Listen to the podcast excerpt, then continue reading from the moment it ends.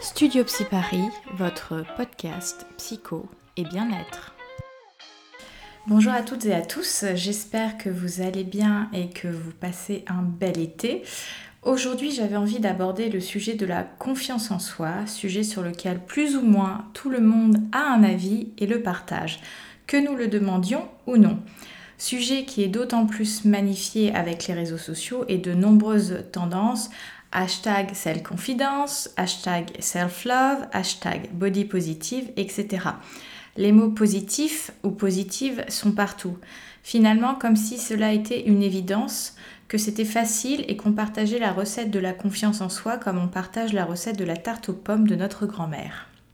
Finalement, c'est un peu comme si nous n'avions qu'à enfiler ce manteau de la confiance en soi et que ça y est, nous sommes prêts et prêtes à affronter le monde. L'histoire n'est pas si simple. Mais j'ai quand même envie de vous raconter cette histoire, cette histoire d'il était une fois la confiance en soi. Confiance en soi est une grande entité qui plane tout le temps autour de nous, de la naissance jusqu'à la mort. Elle est riche en graines et n'attend que de les partager avec nous. Elle ne nous colle pas à la peau dès la naissance, elle se rencontre, elle s'accueille, progressivement, petit à petit. Pour qu'elle puisse planter la graine de sa descendance, elle a besoin d'un terreau favorable où le bébé expérimente une enfance suffisamment comblée dans ses besoins vitaux et surtout relationnels.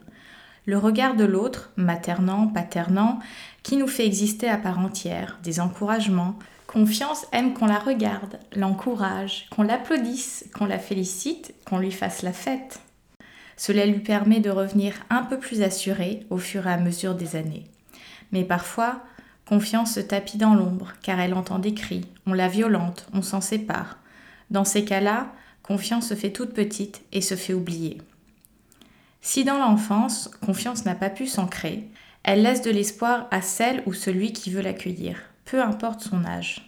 Elle pourra naître et renaître lors de rencontres structurantes, bienveillantes, qui nous feront vivre cet état je suis acceptée telle que je suis, je suis assez, je suis aimable et donc je peux être aimée. Confiance peut sembler dépendante de l'autre. Au début, elle a effectivement besoin de l'autre, de l'expérience bienveillante et positive que nous faisons avec quelques autres pour s'enraciner, créer un noyau. Une fois que celle-ci est ancrée, elle peut continuer à se développer au sein de l'être qui l'accueille, qui prendra le relais. Lorsqu'aucun relais interne n'est possible, nous pouvons vivre des situations comme dans Blanche-Neige, où la reine renforce sa confiance en soi par un tiers qui est en plus un objet, inanimé, auquel elle apporte tout crédit. Miroir, miroir, dis-moi qui du royaume est la plus belle de toutes. La reine demande à son miroir magique de la rassurer sur ses qualités, notamment externes. Tant que son miroir lui dit qu'elle est la plus belle du royaume, elle vit une vie assurée, en confiance, en pleine possession de ses moyens. Le jour où le miroir lui répond qu'une jeune femme la dépasse, la reine perd pied et veut détruire cette autre, comme si elle ne pouvait pas vivre avec une autre qu'elle perçoit comme menace. Confiance ne s'épanouit pas dans la comparaison. La comparaison et la compétition vont pervertir confiance et la fissurer. La seule personne avec qui confiance veut bien qu'on se compare est nous-mêmes afin d'appréhender notre progression, le chemin parcouru et appeler fierté pour célébrer chaque étape atteinte. Instagram est un peu le nouveau miroir des reines. Faites attention de ne pas tout briser pour un reflet qui n'est qu'un reflet à un tenté de l'histoire et qui ne reflète que ce qu'il veut bien refléter. Au cours de l'existence, confiance en soi peut être blessée par des accusations, des disqualifications, des doutes, des rejets et des abandons. À d'autres moments, confiance pourra recevoir de la négativité, de la critique, au fur et à mesure de nos vies, il est important de lui fabriquer une jolie armure qui la rendra indestructible. Le vent peut souffler fort, la tordre un peu dans tous les sens. Elle pourra même se plier, comme le roseau, mais nous ne la laisserons pas se casser ou se déraciner. Combien d'entre nous ont reçu des remarques de camarades de classe, du corps enseignant et même parfois de ses propres parents? Remarques qui finalement envoient le message de tu n'es pas assez ou au contraire tu es trop pas assez comme ci ou comme ça, ou trop comme ci ou trop comme ça. Mais qui parle quand on me dit que je ne suis pas assez ou trop? Est-ce l'autre? L'autre dans sa subjectivité? L'autre pris dans un contexte social avec plus ou moins de dictates Ai-je besoin de me faire convaincre que ce que je suis et ce que j'incarne ne matche pas un certain idéal qui peut être, du coup, effectivement complètement différent de mon idéal? Dois-je me faire censurer par cet autre, autre sujet ou autre social Confiance nécessite une protection et nous ne pouvons la prêter à tout le monde. Elle nous demande de choisir, et si possible de choisir avec ce qui nous semble juste. Parfois, nous nous tromperons, cela arrive. Confiance ne nous en voudra pas trop si nous apprenons de cette expérience pour éviter d'entrer dans la répétition. À l'instar, si la leçon n'est pas assimilée, confiance pourra ne plus avoir envie de jouer. Elle partira, désertera. Si Confiance a envie de danser et faire son show, mais laissez-la s'exprimer. Et cela n'a pas d'importance si elle est élue reine de la soirée. L'important pour elle est de se faire plaisir, d'oser. Le but ultime de confiance en soi est que nous puissions nous accomplir dans la vie, suivre notre propre chemin. Confiance en soi peut être collée avec le doute. Ça ne la rend pas moins solide, laissons-la hésiter, tout en la rassurant que la destination importe peu. L'important est de monter dans cette voiture, ce train, cet avion et d'y aller de s'essayer, de se laisser l'opportunité de découvrir de nouvelles parties de nous, ce que nous voulons et ce que nous ne voulons pas, ce que nous aimons et ce que nous n'aimons pas. Confiance nous demande de lui faire confiance, de la suivre et de l'écouter. Avec courage, elle nous permet d'accomplir des merveilles et surtout de nous connaître totalement. Confiance se nourrit, se nourrit donc de ces expériences de nous avec nous et aussi avec tout un tas d'autres. Confiance est comme une plante sur laquelle nous devons veiller pour pouvoir l'observer, fleurir et s'épanouir. Comme disait Candide, il faut cultiver son jardin. Avec confiance, c'est pareil. Elle demande qu'on la cultive. Alors, commençons à jardiner Par ce petit texte, j'avais envie de vous donner ma vision de ce qu'est la confiance en soi, que je vois comme incarnée avec ses pensées, ses émotions et son histoire. Vous l'aurez compris, la confiance en soi est une construction, elle commence par une co-construction avec un environnement qui est dans le soin au sens de care en anglais. Euh, on n'a pas vraiment d'équivalent en français parce que le care touche à la fois les soins physiques, mais aussi ce principe d'être porté par la pensée des bases sécuritaires, généralement les parents euh, qui nous entourent. Une fois que les bases sont posées, c'est au sujet de les entretenir, de poursuivre la construction. Celle-ci peut se retrouver retardée, subir des intempéries. Je pense que la confiance en soi ne peut être détruite par ces intempéries que si on leur laisse le crédit de la détruire. Cela peut paraître simple à dire, effectivement, ça l'est, mais cela montre aussi toute la possibilité qui s'offre à nous et le pouvoir que nous avons entre nos mains pour permettre à confiance de se relever. Si nous avons foi en elle, elle ne manquera pas de nous remercier à sa manière. Je l'abordais avec le parallèle du conte de Blanche-Neige. La confiance en soi touche à la fois son image, mais pas que. Elle concerne aussi nos qualités, compétences. La confiance, c'est un sentiment qui va concerner tout notre être. Par exemple, oser prendre la parole en public demande un minimum de confiance en soi et surtout cette sécurité interne de même si je me trompe, je ne serai pas détruit, détruite.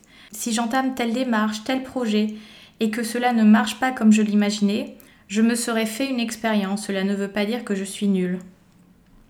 Oser se mettre nu face à quelqu'un, par exemple dans un moment d'intimité, demande aussi de la confiance en soi, en son image et en son corps, de s'autoriser d'une certaine manière à se montrer dans son état le plus, entre guillemets, vulnérable.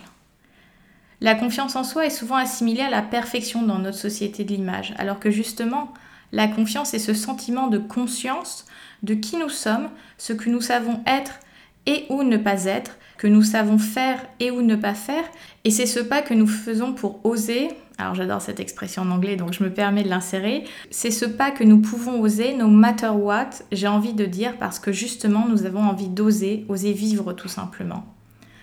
Alors j'ai pas mal réfléchi à, ce podcast et aux, articles que je partage sur le site de Studio Psy, et c'est vrai qu'on m'a fait un retour comme quoi euh, parfois ce serait bien d'avoir un petit peu des, éléments entre guillemets personnels et euh, du coup je prends le risque, je me fais confiance pour vous partager quelques éléments afin d'illustrer un petit peu ce, ce chemin qu'est la confiance en soi.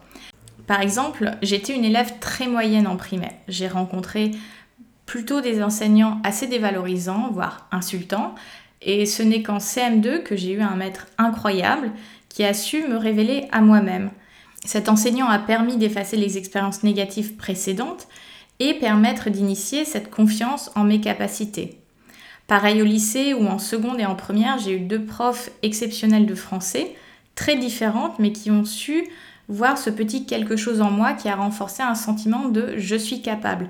Même si cela ne se traduisait pas forcément via les notes, mais euh, notamment ma prof de première qui a été euh, la première personne à me dire euh, Sarah, vous devriez écrire. Donc en fait, la confiance en soi peut aussi se nourrir de la confiance que les autres peuvent poser en vous. Après, il y a aussi cette question de euh, pression, ne pas décevoir, etc. Mais ça, c'est une autre question. De ces expériences que j'ai eues au lycée, euh, cela m'a permis finalement d'avoir un sentiment de confiance suffisant pour faire le choix d'aller en fac de psycho. Et personne n'y croyait, pas même mes parents, pour être tout à fait transparente avec vous. Certes, ils finançaient, mais le matériel ne fait pas tout, nous le savons bien.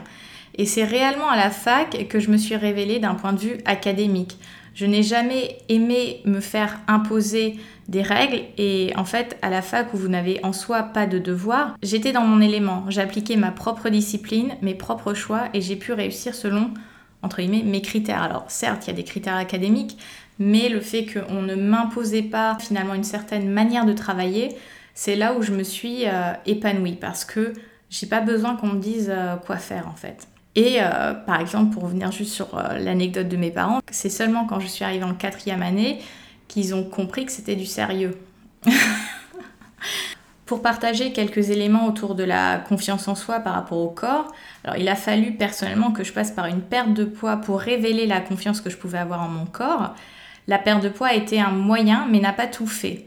C'est la rencontre plutôt avec la salsa cubaine qui a fait que j'ai pu tester mon corps. Ce que je pensais avoir comme limite n'était finalement que dans ma tête et que mon corps pouvait faire certaines choses que je ne pensais pas possibles. Et quand tu penses que tu ne peux pas reproduire à l'identique pour X ou Y raison, c'est ta confiance en soi qui trouve une alternative, une adaptation pour profiter de ce que tu désires profiter. La danse a donc été un élément déclencheur et le deuxième élément déclencheur pour moi a été la photo. La photo m'a permis d'avoir un regard plus neutre, extérieur sur mon corps et ce que j'incarnais. Ça a été un moyen de me l'approprier, de le modeler d'une certaine façon, mais surtout d'incarner ce que je suis à l'intérieur et de le transcrire à l'extérieur dans un tout ou une partie. Parce qu'avec la photo, nous pouvons choisir ce que nous mettons plus ou moins en avant. Une petite anecdote qui me fait toujours autant rire, c'est qu'un de mes ex était toujours étonné que je me fasse des compliments. Parfois, même avant qu'ils me le disent, donc un compliment, je sais pas, sur ma tenue ou sur quelque chose que j'avais pu faire, je me faisais moi-même mon compliment. Et certains, certaines pourront dire que c'est de l'ego. Personnellement, je le vois via un prisme un peu différent. Nos sociétés ne sont pas dans la valorisation profonde de soi. Et souvent, le message derrière qui est latent est il faut souffrir pour y arriver, il faut souffrir pour être belle, etc. etc. Pourquoi ne pourrions pas nous reconnaître et nous arrêter une seconde pour se donner cette petite tape sur l'épaule de tu es une fille ou un mec génial, tu as tout déchiré aujourd'hui ou alors tu peux être fier, tu as fait de ton mieux. Pourquoi devrions-nous attendre que l'autre nous félicite alors que nous pouvons aussi nous auto-féliciter?